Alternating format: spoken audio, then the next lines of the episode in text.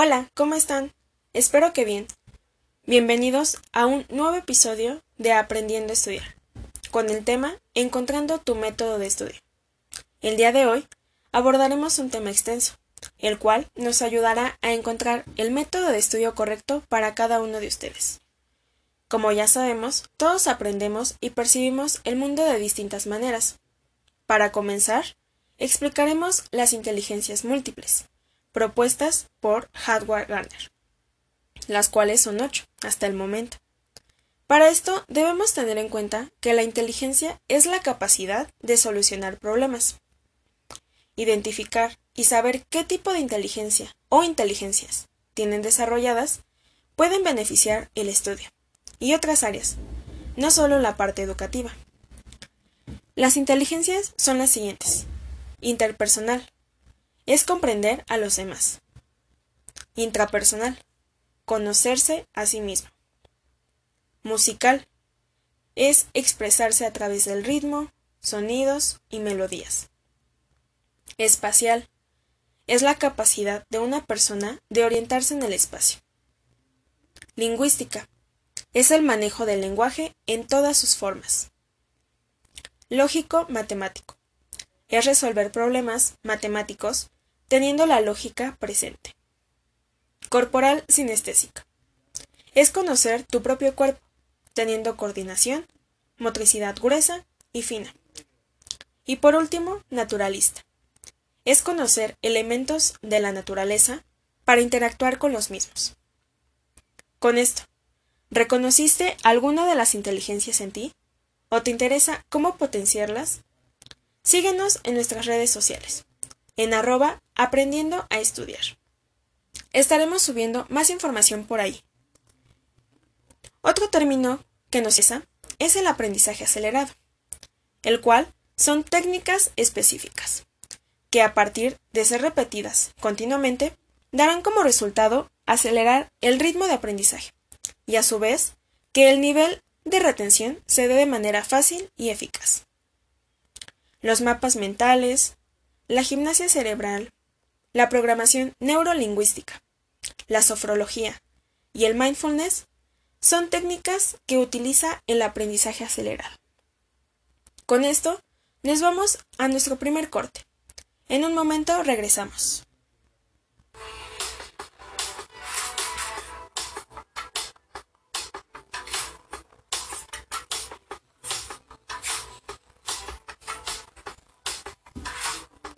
Regresamos con el tema de hoy, encontrando tu método de estudio.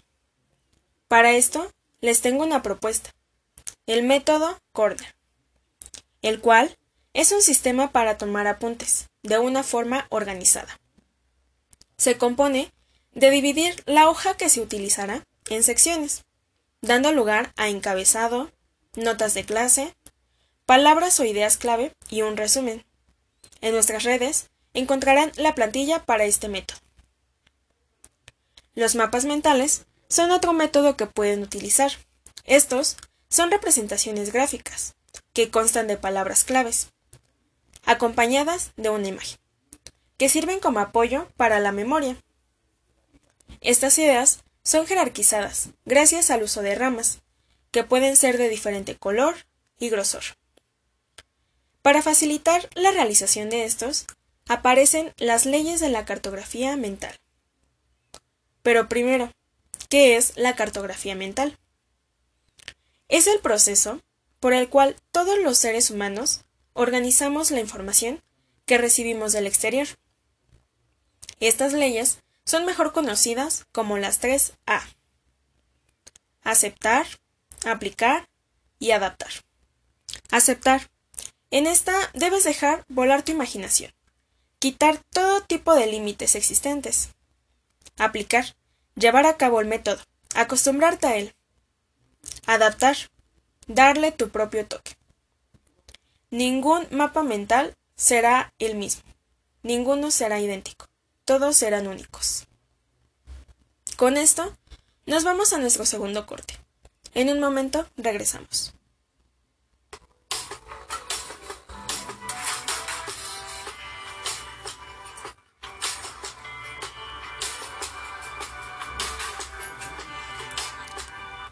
Regresamos con más de Aprendiendo a Estudiar. Siguiendo con el tema de hoy, les daré algunos pasos para procesar la información en un mapa mental. Saquen lápiz y papel. 1. Dibujar el esquema o elegir una plantilla, poniendo el tema en el centro. 2. Coloca conceptos principales en dirección de las manecillas del reloj. 3. Incluye ideas complementarias. Estas deben conectar con las ideas principales. 4. Crea conexiones para comprender la relación entre las ideas principales y las ideas complementarias. Estas conexiones pueden ser líneas curvas, flechas, códigos, colores, símbolos. Puedes colocar el que más te guste y te acomode. 5. Añadir ilustraciones. Esto permitirá una mayor comprensión y retención del tema. Recuerden, estos temas, estos pasos son una recomendación, no una regla, ya que cada uno lo hará como le funcione mejor, siempre y cuando utilice los elementos del mapa mental. Actualmente, con la pandemia y las clases en línea, ya es de poco uso la entrega de las tareas o trabajos hechos a mano por lo que ahora les hablaré un poco sobre estas aplicaciones que todo el mundo conoce y que en su mayoría están instaladas en todos los aparatos digitales. El primero de ellos es PowerPoint, el cual nos permite crear presentaciones. Y el segundo es Word. Nos permite crear, organizar y escribir documentos. Y ambos nos permiten crear mapas mentales. Sí, así es, crear mapas mentales. Cuentan con plantillas ya determinadas o también permiten crear propios diseños. Si quieren saber más sobre esto, díganos en nuestras redes sociales, en arroba aprendiendo a estudiar. Ahí subiremos el paso a paso y algunas recomendaciones de aplicaciones que también pueden utilizar para la creación de mapas mentales. Con esto nos vamos a nuestro tercer corte. En un momento regresamos.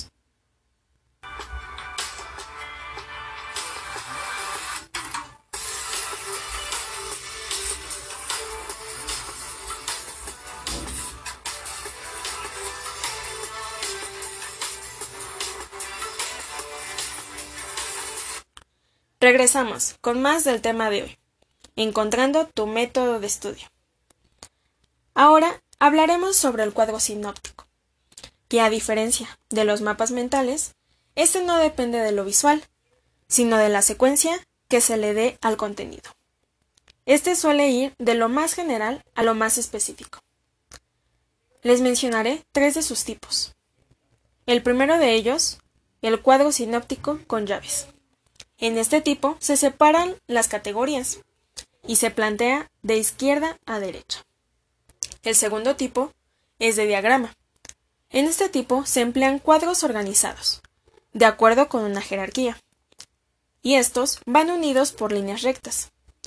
Aquí las ideas principales se plantean en el centro, y de ahí hacia afuera se encuentran las ideas secundarias. El tercer tipo es en red, Aquí los conceptos tejen un árbol y están vinculados con líneas rectas. Otro método que puede ser utilizado a la hora de estudiar es la infografía, que es una representación de datos e información de manera visual. Parece que tiene similitud con el mapa mental, ¿verdad? Entonces, ¿en qué se diferencian? se preguntarán. Bueno, la infografía es una colección de imágenes, gráficos y de un texto resumido mientras que el mapa mental es un conjunto de palabras jerarquizadas acompañadas con imágenes. La infografía también es conocida como un gráfico informativo. Entre sus funciones está el realizar un resumen rápido, crear conciencia sobre alguna causa o problema, y el ayudar a procesar información compleja. Interesante, ¿no? Bueno, nos vamos a nuestro último corte y continuamos.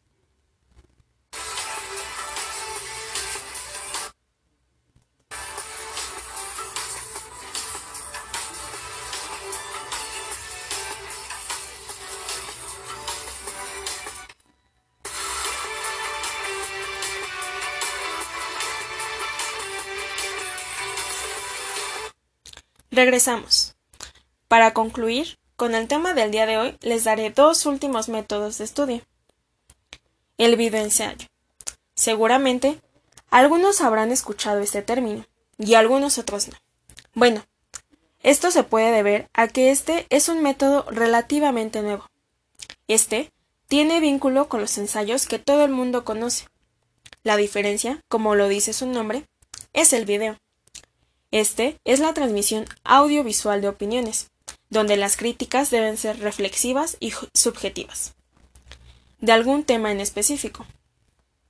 Para realizar este tipo de ensayo, se requieren conocimientos previos del tema, además de establecer una postura y tener argumentos sobre la misma. Puede ser de ayuda tener el ensayo escrito, además de tener un guion, y por supuesto, se necesita de un set de grabación.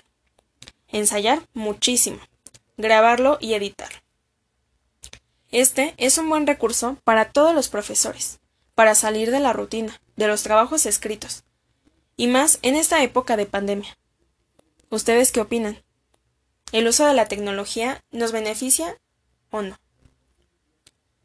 Y el último método, pero no menos importante, es el resumen. Todos conocemos este método, pero ¿saben qué es?